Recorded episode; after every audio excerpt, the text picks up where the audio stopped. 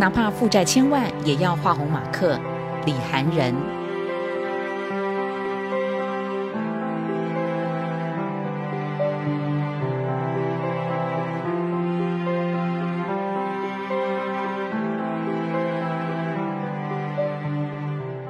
大家好，我是李寒仁，我是一个插画家，也是一个创业者。我也是我是马克的作者。从小我不是个爱念书的孩子，凭着自己爱画画的天分，我考进了复兴商工，也念了文化大学的美术系。毕业退伍后，我如愿进了广告公司，一路从设计做到了总监。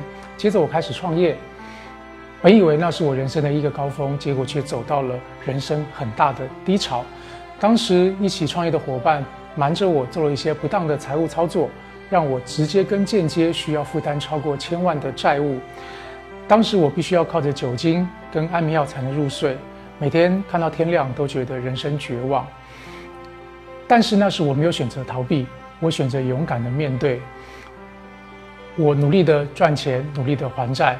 在那个时候，我也想起了我还剩下一支笔，我用我的画笔创作出了马克这个角色。把我在人生中经历的酸甜苦辣，用他们来表现出来，也意外的在网络上成为大家喜欢的网络 IP。我很幸运的在二零一零年成为十大布洛克的第一名，也在二零一四年成为台湾十大网络影响作者。如今我的脸书有八十五万粉丝，这些都是在当时我万万没有想到的事。